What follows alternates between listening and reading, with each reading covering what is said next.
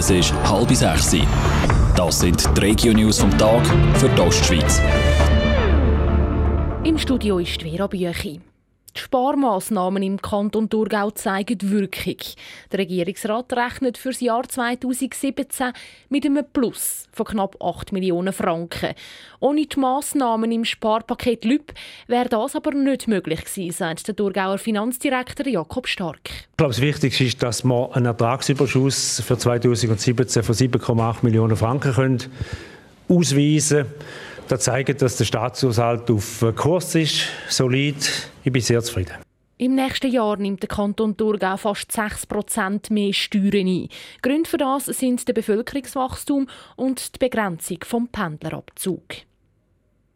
Die Ostschweizer Zollstellen sind gerettet. Der Ständerat hat den Sparplan vom Bundesrat einstimmig abgelehnt. Der Bundesrat hat zum Sparen unter anderem Zollstellen Romanshorn, Buchs und St. Gallen zutun. In seiner Debatte zum Sparprogramm hat der Ständerat das Vorhaben aber gestrichen. Die Thurgauer Ständerätin Brigitte Heberli-Koller hat in der Debatte betont, wie wichtig Zollstellen sind dass eben verschiedene Kantone mit verschiedenen Zollstellen hier wirklich direkt betroffen sind. Das hat dann Auswirkungen eben auf die Verkehrssituation bei uns im Thurgau, auch auf den Tourismus mit der Fähre, die hier eng verbunden ist mit dieser Zollstelle. Mit dem Beschluss vom Ständerat dürfte die Zollstellenschliessung vom Tisch sein. Das Sparprogramm vom Bundesrat geht jetzt aber zuerst noch in den Nationalrat. Die Kantonspolizei St. Gallen wird weiter auf Beobachten statt Technik setzen. Seit einem Monat testet die St. Galler Polizisten ein neues System bei der Verkehrskontrolle. Neu tun die Polizisten dank Beobachten ob jemand fahrtüchtig ist oder ob er Drogen genommen hat, zu müde oder zu betrunken ist.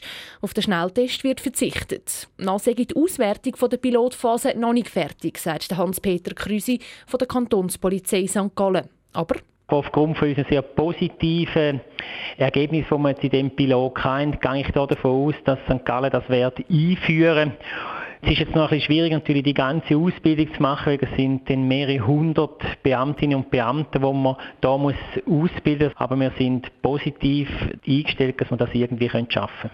Die Beurteilung der Polizisten sei erstaunlich treffend im Vergleich mit den medizinischen Tests. Die Kantonspolizei St. Gallen will das System jetzt noch anderen Ostschweizer Polizeikorps vorstellen. Mehr Informationen gibt es auf toponline.ch. Auf der Autobahn bei Münchwil ist eine Frau von einer Brücke gestürzt. Sie ist darauf von mehreren Autos überfahren worden. Sandro Peter. Zum Unglück ist es schon am frühen Morgen mit dem Morgenverkehr gekommen. Bis jetzt ist noch unklar, wieso die Frau von der Brücke auf die Autobahn gefallen ist.